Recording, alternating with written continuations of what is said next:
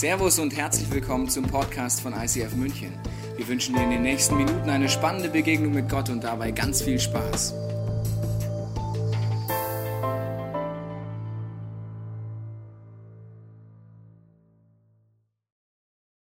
Herzlich willkommen zur Serie Jesus. Ja, herzlich willkommen. Jesus war ein Wondersmann. Liebe Videopodcast-Zuhörer, das habt ihr jetzt leider nicht mitbekommen. Ihr müsst live vorbeikommen, dann hättet ihr jetzt gerade diese bekloppte Band mitbekommen. Aber wir zeigen euch mal, dass wir die gut fanden. Wir jubeln mal so, dass wir es richtig gut fanden, dass du nächstes Mal auch live dabei bist. Jubeln mal für die Videopodcast-Zuschauer, dass sie wissen, das war eine krasse Band gerade, oder? Ja. ja.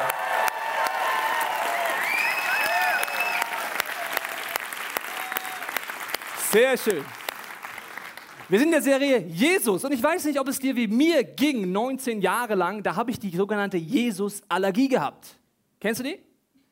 Das heißt, es kam ein Christ, da kam die Allergie Nummer eins bei mir, das war schon so, uh, ja. Und dann hat er das Wort, nur ein Wort in den Mund genommen, zum Beispiel Jesus. Ich so, oh nee, Mann, geh mir weg mit dem. Ja?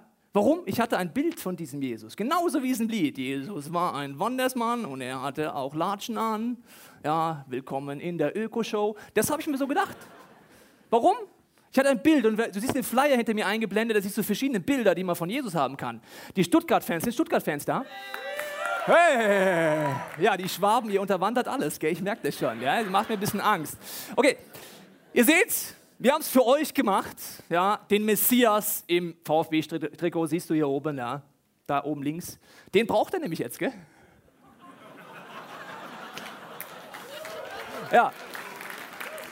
Nichts ist unmöglich, vielleicht wird Jesus der Trainer von euch, aber die Frage ist, was für ein Gottesbild du hast, was du dir unter Jesus vorstellst. Und ich weiß, Milliarden von Menschen behaupten ja auf diesem Planet Erde, dass sie eine lebendige Beziehung zu diesem Jesus haben. Dass er ihnen einen Zugang zu Gott gibt. Aber das Problem ist, dieser Jesus, als ich 19 Jahre alt war, habe ich mich mit ihm beschäftigt. Ich habe mir gedacht, welche Weltreligion stimmt jetzt? Ist es der Buddha, der Allah, der Allergut in Mannheim oder der Jesus. Und ich habe schnell gemerkt, in moralischen und ethischen Grundlage sind diese Religionen sehr, sehr übereinstimmend. Moralisch, ethisch, was ist ein guter Mensch, was machst du, das sind die sich absolut einig. Aber dann geht es sehr weit auseinander, weil dieser Jesus haut Sachen raus, da kriege ich ein Problem mit ihm. Zum Beispiel fängt er einen Satz an, der heißt so, ich bin der Weg, die Wahrheit und das Leben. Bis jetzt sage ich, was für ein Philosoph, was für ein Sozialromantiker, was für ein guter Mensch. Und dann muss er so einen Zusatz machen. Dann muss er so einen Zusatz machen, wo ich denke, jetzt hört's auf. Ohne mich kommt niemand zu Gott. Die Jesusallergie ist ja teilweise berechtigt, wenn man sich überlegt, da kommt ein Mensch auf dich zu vor 2000 Jahren und haut da Sätze raus, wo du denkst, jetzt wird es grenzwertig. Um dir zu zeigen, wie grenzwertig das ist, möchte ich kurz mal in eine fiktive Situation reinnehmen. Stell dir vor, ich gehe in meiner Firma auf die Weihnachtsfeier und lerne meinen neuen Kollegen kennen. Kommt mal mit auf meine Weihnachtsfeier. Wunderbar. Hallo. Ich bin bis neu, bin der Tobias hier. Hallo. Neuer Kollege, wie heißt du? Ich bin der François de Petit. François, bist du da? hast du Fragen zur Firma? Kann ich dir weiterhelfen? Wie geht's nee, nee, dir? alles klar, alles Ja. klar. Aber was, was mir immer ganz wichtig ist, dass, dass, dass du weißt, wer, wer, ich, wer ich bin. Ja, deswegen komme ich ja zu dir. Ja, Also, genau. Wer bist du? Und ich, ich bin das Licht. Das heißt also, wenn Aha. du mir nachfolgst und mir vertraust, irrst du nicht in der Dunkelheit rum, sondern gehst das Weg, den Weg, der zum Licht führt. Aha, ja, das ist, Leben ist, haben. ist klar. Also ich habe es nicht ganz verstanden. Kannst du mir noch ein bisschen besser erklären, deine Theorie jetzt? Also Hm. du bist das Licht, also Also wenn du mir vertraust, ja. ich bin die Auferstehung. Das heißt, selbst wenn du stirbst, wirst du leben. Also ich weiß nicht, ob ich jetzt verstanden habe. Also du, François, gehst Ja. davon aus, wenn ich deiner wirren Theorie jetzt folge, dann würde ich selbst, wenn ich sterbe, weiterleben. Habe ich es richtig verstanden? Korrekt. Und die, und, Ja. die, und, die, und die Folgerung daraus ist ja einfach, nenn mich einfach Herr und Meister. Ja, ist logisch. ja. Kann ich nachvollziehen in deiner Theorie, also absolut, ja. Ist noch was Hm. wichtig für mich zu wissen? Ja, also zusammengefasst, Also- ich, ich bin der Weg. Ach so, also, also nochmal für mich jetzt zusammengefasst. Für Du dich, gehst ne? jetzt irgendwie davon aus, du bist Gott, Gottes Sohn, oder wer, wer bist du jetzt? Korrekt, Korrekt. korrekt. Ja, das war die logische Schlussfolgerung Ja, ja. auch für mich. Herr Meister, ja. Gott. Meister, ja, Ja. Du Meister, ich muss jetzt irgendwie ganz dringend aufs Klo. Ähm, aber da hinten ist die Hannelore, die Sekretärin hier. Vielleicht Hannelore. interessiert die das auch. Also vielleicht Okay. ist ja nichts. Also ich muss jetzt wirklich dringend aufs Klo. Sorry, François. Ja, Hannelore, nenn mich Herr und Meister. Ja.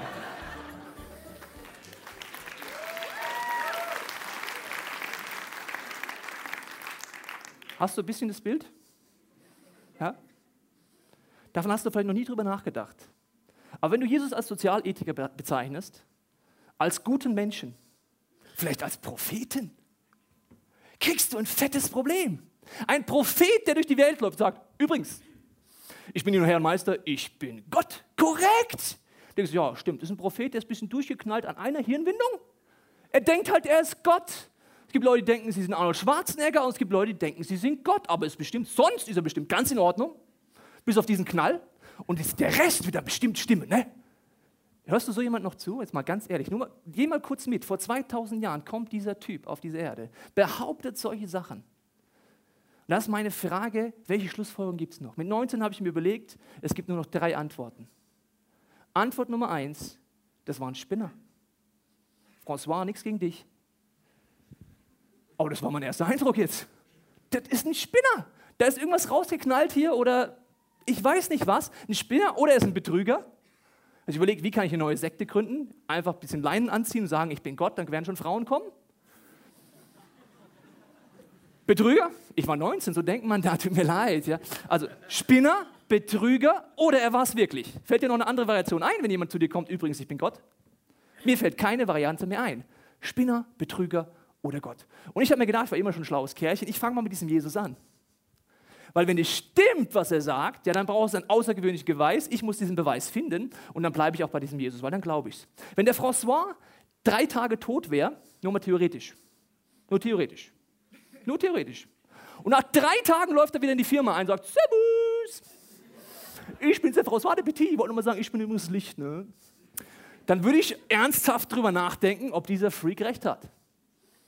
Also welche Beweise gibt es dafür, ob ein Betrüger war, ob ein Spinner war oder ob es wirklich war? Und da möchte ich mit reinnehmen, es braucht außergewöhnliche Beweise. Und der erste Beweis natürlich, er muss überhaupt gelebt haben. Letzte Woche haben wir uns damit beschäftigt. Wenn nicht da warst, kannst du Videopodcast anschauen im Internet. Er muss gelebt haben. Er ist die bestbewiesene historische Person. Es ist unumstritten, dass er gelebt hat. Es ist unumstritten, dass er von sich selbst behauptet hat, er ist Gott. Es ist unumstritten, dass er am Kreuz hingerichtet wurde. Und es ist unumstritten, dass dieses Grab irgendwie leer gegangen ist und keiner weiß wie. Das sind selbst die größten Kritiker des Christentums. Aus allen Funden, aus allen historischen Grundlagen sehen sie diese Meinung. Und jetzt ist das Problem, 20 Jahre nach seinem Tod schreiben Augenzeugen etwas auf über diesen Jesus, dass er Gott war, dass er der einzige Weg ist und so weiter.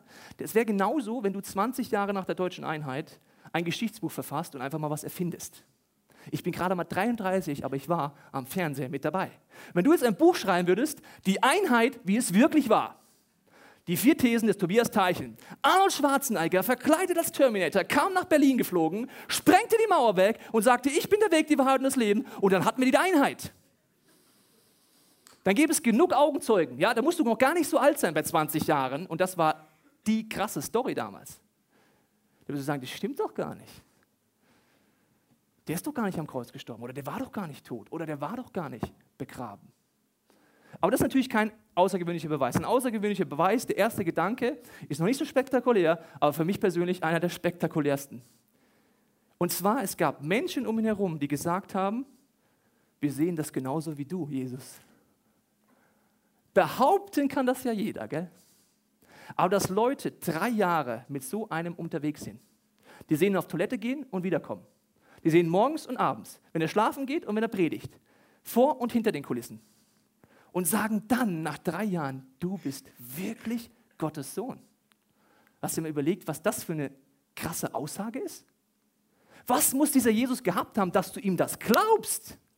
Dass er kein François de Petit, ich bin ein bisschen Jujuju, ist, um es nochmal zusammenzufassen, dieser Jesus geht davon aus, dass er aus der Gottesliga kommt, mal für die Bundesliga-Fans. Ja? Er kommt aus der Gottesliga, geht in die Menschenliga, spielt da ein bisschen mit und geht wieder in die Gottesliga. Also er ist ein Mensch, er wird Mensch, aber er ist Gott, er kommt als Gott auf diese Welt. Das ist sein Selbstanspruch. Und die Leute um ihn herum glauben das. Das finde ich irgendwie schon sehr faszinierend. Ich weiß nicht, ob du schon mal verrückten Leuten begegnet bist. Ich bin schon einigen begegnet.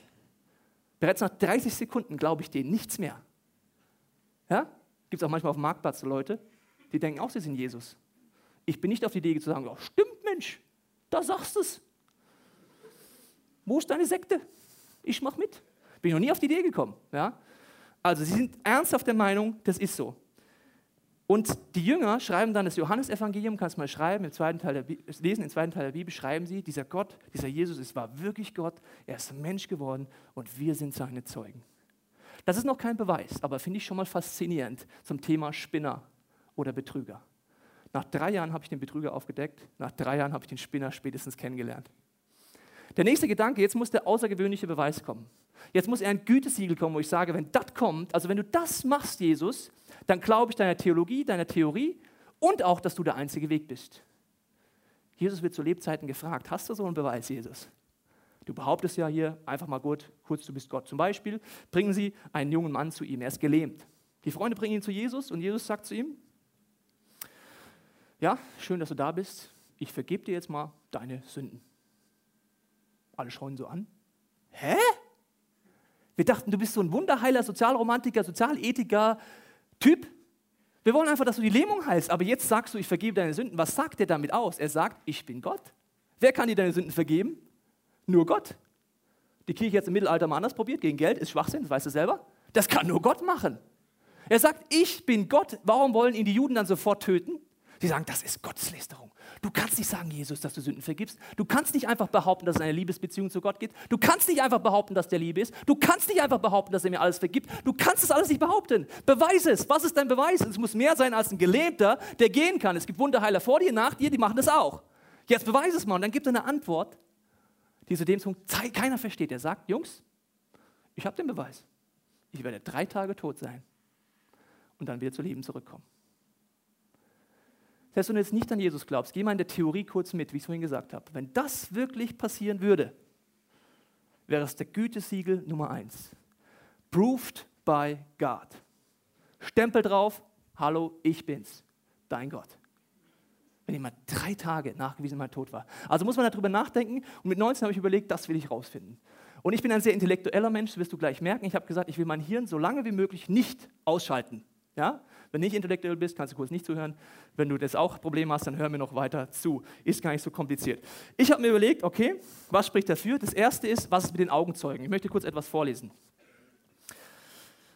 Er wurde begraben und drei Tage danach hat Gott ihn von den Toten auferweckt. Auch das in Übereinstimmung mit der Schrift. Also im ersten Teil der Bibel gibt es viele Vorhersagen, dass das passieren wird. Als der Auferstandene hat er sich zunächst Petrus gezeigt. Mal bis hierhin. Bis hierhin, ich als intellektueller Mensch denke, das ist keine Kunst. Hast du schon mal Leute kennengelernt oder vielleicht hast du auch selber erlebt, dass du jemanden verloren hast, der gestorben ist, den du liebst? Dann hat man Halluzinationen. Man denkt, die Person steht dort hinten. Man geht durch die Stadt und denkt, da ist sie, da ist er. Das können Psychologen dir ganz einfach erklären. Das sind Halluzinationen aus Trauer heraus. Ich als intellektueller Mensch denke mir, Schwachsinn. Der hätte mal Psychologie studieren müssen. Ja? Okay. Jetzt geht's weiter. Und dann dem ganzen Kreis der zwölf auf einmal. Später zeigt er sich mehr als 500 von seinen Nachfolgern auf einmal. Ich habe mal gekifft, gell? Früher.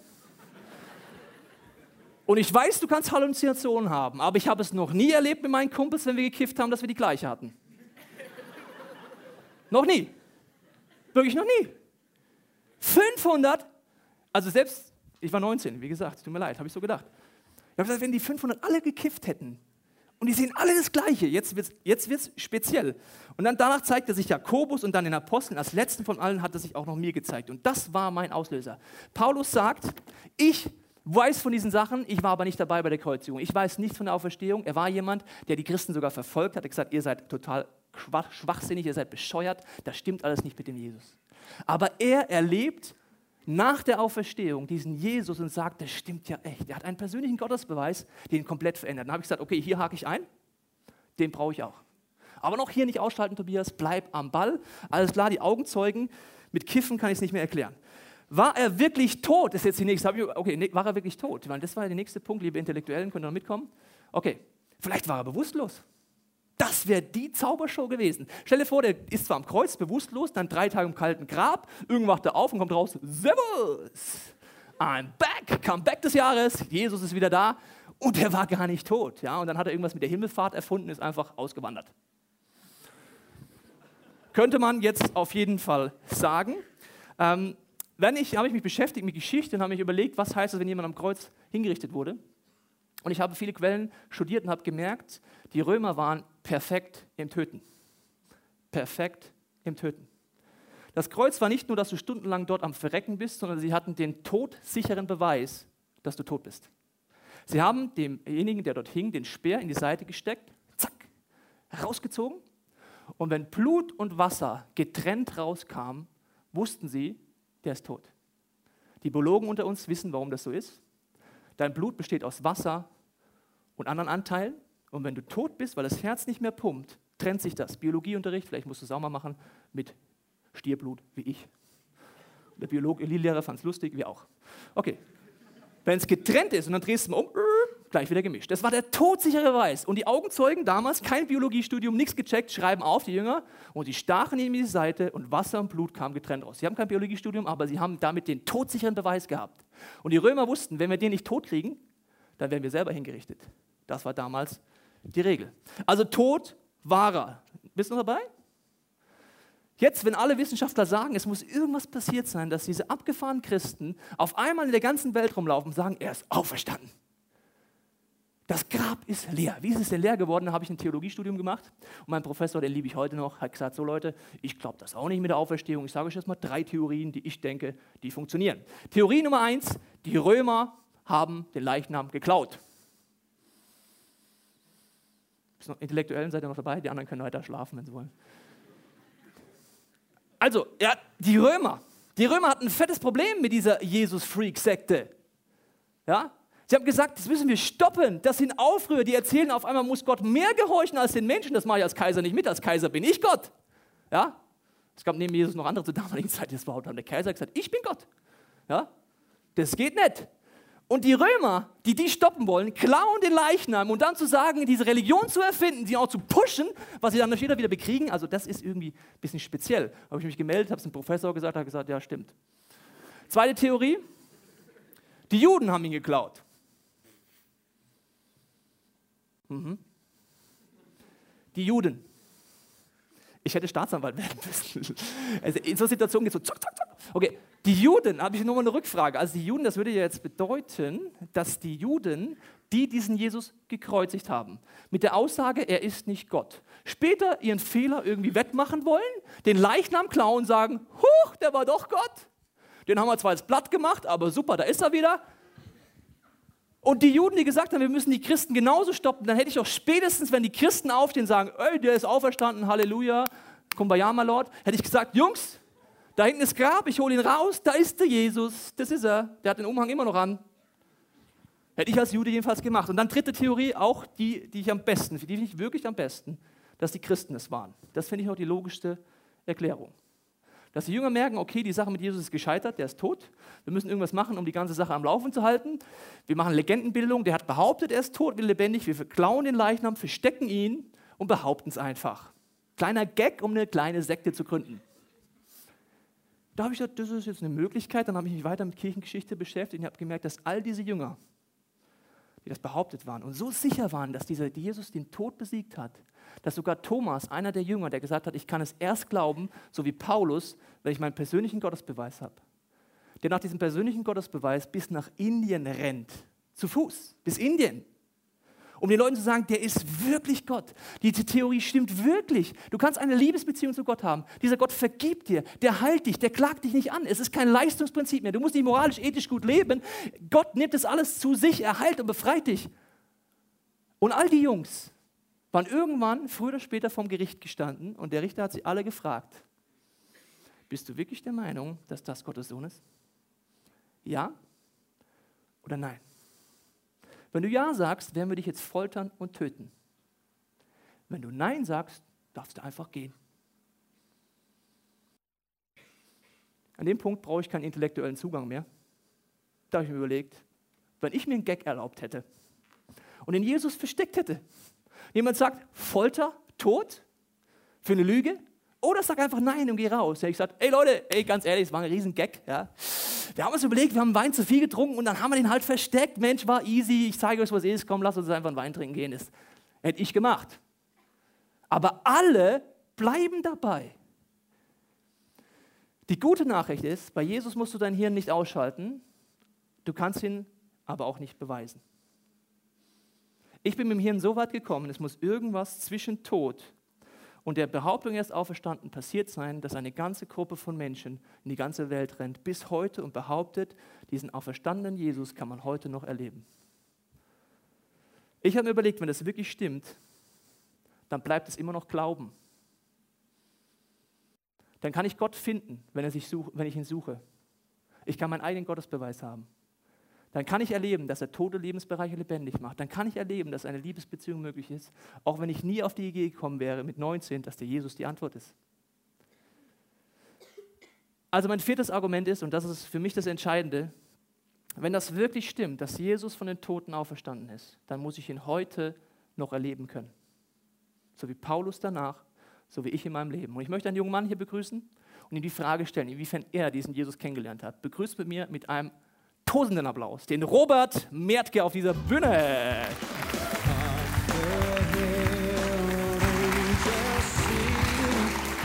Roberto. Hi Tobi. Grüß dich, nimm Platz. Ja, Robert, ich habe gesagt, man müsste diesen Jesus erleben. Das war ja nicht wirklich immer so bei dir, dass du da irgendwie mit Jesus was erlebt hättest. Ja, bis 17 habe ich da gar nichts erlebt. Und dann bin ich äh, nach Bayern gekommen wegen meiner Ausbildung zu meiner Tante. Und die hat mir dann immer ganz viel von Jesus erzählt. Und die hat auch gebetet. Und ähm, das fand ich irgendwie seltsam und so. Das war gerade so die Zeit, wo ich angefangen habe wegzugehen auf Partys. Genau, da sind wir zur Love Parade gefahren und überall hin. Genau. Nein, Mann. Nein, Mann, ich will noch nicht gehen. Genau. Ich will noch ein bisschen mit Robert tanzen. Ja, genau, kenn ich. Ja. Dann haben wir, haben wir, da habe ich mir gedacht, ja, lass uns doch mal Drogen ausprobieren. Was zum Beispiel dann? Ähm, Crystal war das. Damit habe ich angefangen, genau. Was bringt es? 70 Stunden wach. Ja. Ja. Dann kann das Lied auch Nein, Mann, ich will noch nicht gehen, mal ein bisschen durchziehen. Jetzt verstehe ich das Lied, der hat Crystal genommen, oder was? Der kann ungefähr. noch gar nicht gehen. Nein, Mann, ich nicht. kann Ja. noch nicht gehen. Ich muss noch ein bisschen. Ah, jetzt, ey, Schlafen ey, dieses dumme Lied, ich habe es nicht verstanden. Danke. Okay. Ja. Und dann, wie ging es weiter? Ja, das ging dann so drei Jahre ungefähr. Während der ganzen Zeit habe ich dann immer meine Ausbildung gemacht und am Wochenende immer feiern gegangen. Genau, dann war die Zeit vorbei, dann musste ich zur Bundeswehr. Und da ging es dann richtig los. Haben wir auch angefangen, so Heroin zu nehmen. Ja, Heroin ist so wie, es fühlt sich an wie verliebt sein. Die ersten zwei, drei Minuten, dann schlägt das um in das Gefühl von Trennung. Also du fühlst dich fri- frisch verlassen so. Wie würdest du das beschreiben, wenn man dann so immer tiefer reingeht in den Drogensumpf? Wie würdest du das beschreiben, was das bedeutet? Ja, so, es ist wie, ja, du bist gefangen einfach. Du bist gefangen, das zu tun. Weil du immer wieder dieses gute Gefühl willst und nimmst es in Kauf, dieses schreckliche Gefühl dann Mitzunehmen. mitzunehmen. Was hat sich dann geändert, dass Jesus irgendwie eine Rolle angefangen hat zu spielen in deinem Leben? Mm, Ja, ich war mitten in der Bundeswehr und äh, ruft mich mein Chef an, äh, mein alter Chef, und fragt mich, ob ich wieder anfangen will, ähm, bei ihm zu arbeiten. Ich hatte mir zu der Zeit schon äh, einen Job bei, da oben gesucht und da hätte ich dann weiterarbeiten können bei den Freunden, so, wo ich war, in der Drogenszene. Und ich habe mir gedacht, also, so kann es eigentlich nicht weitergehen. Also wenn es weiter, wenn es weiter wenn ich hier bleibe, dann wird es wahrscheinlich schlecht ausschauen für mich. Dann habe ich gesagt, ja, was machst du jetzt? Da habe ich mich an meine Tante erinnert. Die hat immer gebetet, wenn irgendwas äh, unklar war. Ja, dann hatte ich direkt darauf heute einen Traum, dass, mir, ähm, ja, dass meine Freundin mich ähm, betrügt. Genau. Dann habe ich mir gedacht, okay, wenn das jetzt die Antwort darauf ist, auf das, was ich äh, wissen will, dann mache ich, mache ich das jetzt da fest und ziehe nach Bayern. Und dann bin ich losgezogen. Weil deine Freundin der Grund gewesen wäre zu bleiben? Oder warum Ja, war für die wäre ich, für die wär ich da geblieben. Okay. Genau. Und es ist natürlich alles bleibt gleich geblieben. Ich, ich habe weiter Drogen genommen, auch da unten. Genau. Und dann kam es dazu, dass mein Traum wahr wurde. Und äh, ich herausgefunden habe, dass sie mich wirklich betrogen hat. Das hat mich so geflasht, dass ich gedacht habe, okay, ähm, da muss was dran sein. Da habe ich mir die Bibel geschnappt und ähm, angefangen, Bibel zu lesen. Ich habe gleich hinten angefangen, weil ich mir den, das Zeug da vorne sparen wollte. Gleich mit dem Ende anfangen. Ja, ja, bin also was hast du, Offenbarung oder was hast du da Ja, gelesen? Offenbarung habe ich gelesen. Guter genau. Einsteigs Einstiegskurs. Ja, Dann ging der Drogentrip vielleicht so ein bisschen weiter. So. es hat ja. ganz gut eingepasst, ja. Was hat das in dir ausgelöst, dass du Ja, ja, ich hab- gelesen hast? Ich habe gelesen und gelesen und bin auf Arbeit gegangen, nach Hause gekommen, weiter gelesen. Immer gelesen, noch mehr gelesen, weiter vorne gelesen. Und äh, es hat sich so gut angefühlt, was ich da gelesen habe. Es hat so gut getan, bis, bis ich dann gemerkt habe, dass ich ähm, ja, schon seit Wochen keine Drogen mehr genommen habe. Wie erklärst du dir das, dass du äh, einfach keine Drogen mehr genommen hast? Weil man weiß, der wer schon mal drogenabhängig war, weiß, was das bedeutet. Ja, es ist, also es hat mich so erfüllt. Es war, hat sich so, es hat so eine Leere gefüllt in mir. Und das, was Jesus so gesagt hat, das hat einfach direkt in mein Herz gesprochen. Wurde dann sehr lebendig für dich und wie würdest du sagen, was hat sich geändert dadurch, dass Jesus jetzt in deinem Leben äh, die zentrale Rolle spielt? Ähm, ja, ich habe ich hab, äh, hab mich so angekommen gefühlt und so, ja, dass ich von heute auf morgen davon frei geworden bin, das, das hat mich so beeindruckt. Ich habe dann schon ab und zu noch mal was eingeworfen oder so, aber es war nicht mehr so dieser Zwang da. Und ich dann gesagt habe, ja, das kann man auch ganz lassen. Und ähm, daraufhin habe ich mich dann taufen lassen. Ja, das war voll gut. ja. Und ich, war, ja. ich darf, durfte dabei sein bei deiner Taufe auf dem Get Free Weekend und äh, Robert, was ich absolut bewegend finde bei dir, zu erleben, wie du es jetzt auch erzählst, ja. dass du einfach sagst, tote Lebend Lebensbereiche absolut. können lebendig werden, ja. äh, in Drogen auch woanders. Was äh, würdest du sagen, auch in anderen Lebensbereichen hat das einen Einfluss darauf gehabt, was du da erlebt hast? Ja, es hat sich irgendwie alles äh, voll verändert. Es ist so wie so Sensibilisierung geworden für, für Lügen, denen ich geglaubt habe vorher, kann ich es irgendwie schneller entlarven. Also ich bin nicht immun, aber es funktioniert gut. So. Was dir gut tut und was dir ja. nicht gut tut. Ja. ja, Robert, vielen Dank, dass du so ehrlich aus deinem Leben erzählt hast. Ja. Und äh, es macht mir viel Spaß, selber wieder die Bibel aufzuschlagen. Ja? Danke, Absolut. Robert. Danke.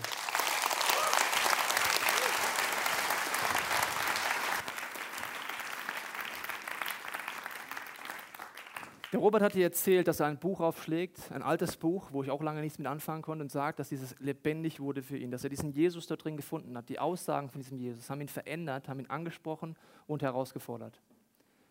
Ich habe mir überlegt, wenn ich das selber erleben kann, dass ich diese Liebesbeziehung mit Gott haben kann, dann kann ich auch Gott glauben, wenn Jesus sagt, ich bin das Licht für die Welt. Ich kann die Orientierung geben. Selbst wenn es noch so dunkel bei dir aussieht, wenn du orientierungslos dich fühlst, wenn du nicht weißt, wie du die Entscheidung treffen kannst, ich bin bei dir, ich kann dir helfen, diese Entscheidung zu treffen. Oder ich bin die Auferstehung des Lebens, dass selbst irgendwann du keine Angst mehr vom Tod haben musst, weil du weißt, wo du hingehst. Das sind die großen und kleinen Wunder, wenn du anfängst, mit diesem Gottesabenteuer einzugehen, mit ihm zu leben. Ich möchte dich einladen, dass du während dem nächsten Song einfach das wirken lässt auf dich. Es ist ein gesungenes Gebet, wo Gott beschrieben wird. Wenn du diesen Jesus nicht kennst, kannst du heute einfach sagen, okay Jesus, hier bin ich gib mir einfach diesen persönlichen Gottesbeweis, von dem der Tobias geredet hat. Ich muss das wie Paulus, wie all die anderen, wie Thomas, der gezweifelt hat, wie der Tobias und wie der Robert. Ich brauche meinen persönlichen Gottesbeweis. Vielleicht spürst du aber auch jetzt schon, dass du sagst, da ist was dran. Ich will mit diesem Jesus leben. Dann kannst du sagen, hier ist mein Herz, Jesus, komm rein. Ich verstehe es nicht ganz, ich habe viele Fragen, aber ich spüre, es ist richtig, mit dir zu leben. Ich wünsche mir, dass du immer mehr zeigst, was du mit meinem Leben zu tun hast, was deine Gedanken sind und was dein Wille ist. Und wenn du dich heute Morgen als Christ bezeichnest, möchte ich einladen, diesen Jesus neu zu suchen. Als er vor 2000 Jahren auf diese Erde kam, hat er die Christen oder die frommen Leute geschockt, geschockt und geschockt, weil er ihr Gottesbild immer wieder gesprengt hat. Unsere Gottesbilder hier drin sind alle auf eine Art falsch. Wir brauchen das, dass wir immer wieder die Bibel aufschlagen und sagen, Jesus, zeig mir ganz lebendig, wie du bist. Hinterfrag mich, du darfst mich schocken, du darfst mich hier überführen, wo ich falsch von dir denke. Letztens fragt mich jemand, ja Tobias, aber ist das nicht unfair? Ich lebe in meinem christlichen Land und deswegen beschäftige ich mich mit Jesus. Dann habe ich zu ihm gesagt, ja, es ist leider keine gute Nachricht für dich, dass du im christlichen Land wohnst. Weil nach der Definition von Jesus bist du ein Christ, wenn du eine lebendige Liebesbeziehung zu Gott hast wenn du erlebt hast, dass dieser Jesus wirklich lebendig ist, dass er tote Lebensbereiche lebendig macht, dass er dich heilt, dass er dich befreit und dass er dich in eine Dynamik reinnimmt, die sagt, ich will deinen Willen tun, Gott. Das heißt, nach der Jesus-Definition ist fast keiner in unserem Land Christ, denkt es aber.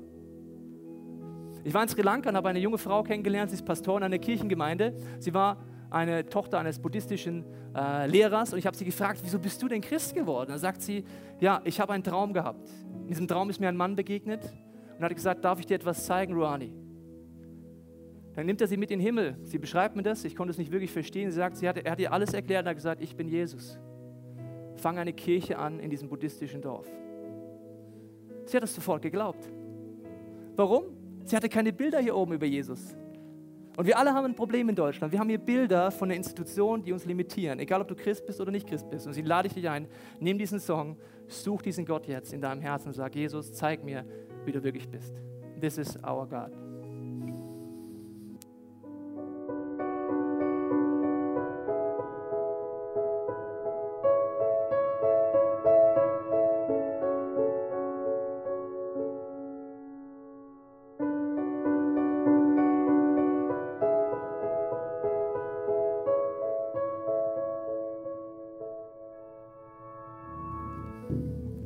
Ich möchte beten, wenn du möchtest, kannst du deinem Herzen mitbeten. Wenn du Jesus nicht kennst, kannst du ihm einfach sagen, Jesus, hier bin ich. Ich habe mehr Fragen als Antworten. Aber ich bitte dich, dass du mir in dieser Woche einfach einen Beweis gibst, dass ich verstehe, du bist wirklich von den Toten auferstanden. Du bist wirklich dieser Weg, der zum Vater führt, zu dieser lebendigen Liebesbeziehung. Du bist wie dieser Zugang zu dem, was dem ich meine Seele und mein Geist sich sehnt. Wenn du merkst, es ist ein Punkt, wo du einen Schritt gehen möchtest, kannst du auch sagen, Jesus, komm du jetzt in mein Leben. Hier ist mein Herz, hier ist mein Leben, komm du rein. Vergib mir alles, wo ich versagt habe. Und du siehst die vielen Verletzungen, wo andere an mir schuldig geworden sind. Ich bete, dass du mich heilst und dass du mit mir auf den Weg gehst, Jesus. Du sagst, du bist der Weg und zeig mir diesen Weg, der zum Leben führt. Zeig mir, was es in all meinen Lebensbereichen bedeutet, deinen Willen rauszukriegen und ihn zu tun. Und Jesus, ich bitte dich für jeden, der sagt, das ist schon länger hier meine Kirche und sagt, ich bin Christ. Ich bitte dich für mich, dass wir neu durch deinen Geist tiefer entdecken dürfen, wer du wirklich bist. Spreng du all meine Vorstellungen neu weg und schenk, dass in dieser Weihnachtszeit wir alle neu die Bibel aufschlagen, dich suchen, dich finden, dass es lebendig wird, keine toten Buchstaben, sondern dass es lebendig wird und wir gucken, wie hast du von dem Vater im Himmel geredet. Ich möchte dich einladen, zum Schluss dieses Lied zu deinem Gebet zu machen. This is our God. Da geht es darum, dass Jesus dir den Weg leuchten darf, dass er dir Dinge zeigen kann. Und wenn du möchtest, steh dazu aus und sing das mit uns gemeinsam als Abschlussgebet. Wir hoffen, dass dir diese Predigt weitergeholfen hat. Wenn du Fragen hast, kannst du gerne an info at icf-moenchen.de mailen und weitere Informationen findest du auf unserer Homepage unter www.icf-moenchen.de.